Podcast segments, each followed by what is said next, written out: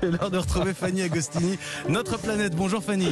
Bonjour Mathieu, bonjour à tous. L'été approche et les festivals de musique aussi. L'occasion de. Alors c'est vrai qu'on a parlé des vieilles charrues dont nous sommes partenaires hein, au mois de juillet. Euh, on va parler là de Wheel of Green Festival. C'est du 10 au 12 septembre. Un festival Mhm. qui se veut être à la pointe des festivals européens pour limiter son impact écologique.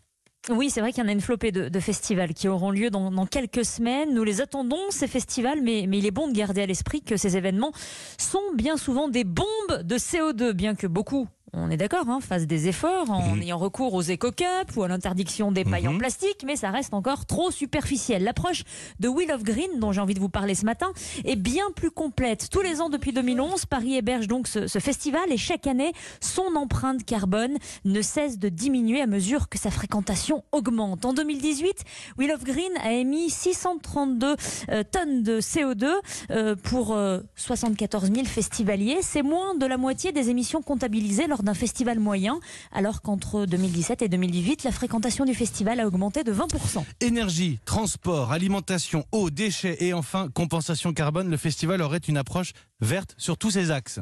Oui, alors la démarche est vraiment jusqu'au boutiste. Les festivaliers, euh, encouragés par les organisateurs, se tournent vers le covoiturage et les transports en commun. Euh, D'ailleurs, seulement 14% des festivaliers ont eu recours à la voiture individuelle lors du dernier événement. Sur le volet de l'alimentation, en réutilisant les huiles végétales de cuisson des restaurateurs, la consommation énergétique du festival a été dérisoire. Les marchandises du festival ont été sourcées et provenaient de producteurs locaux, des produits alimentaires bien sûr choisis en fonction de leur saisonnalité. Et enfin, un partenariat avec le réseau d'eau de Paris et la mise en place de fontaines et de toilettes sèches ont permis d'économiser 2 millions de litres d'eau, ce n'est pas rien, et 280 000 bouteilles en plastique. Mais ce n'est pas un, souci de plus en plus présent chez les organisateurs de, de festivals hein, que de limiter l'empreinte carbone?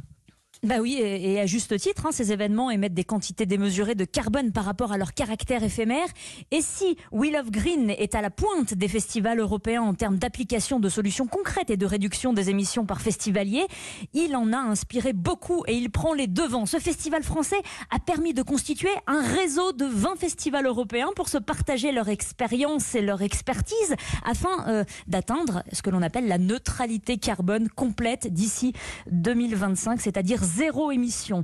Ce réseau inclut par exemple le festival danois Roskilde, le festival britannique Shambhala et le festival néerlandais DJTL. Avec cette dynamique, Wheel of Green est en train, mine de rien, de pousser le monde de l'événementiel vers l'éco-responsabilité. Merci beaucoup Fanny Agostini, notre planète tous les matins sur Europe 1. Il est 8h43.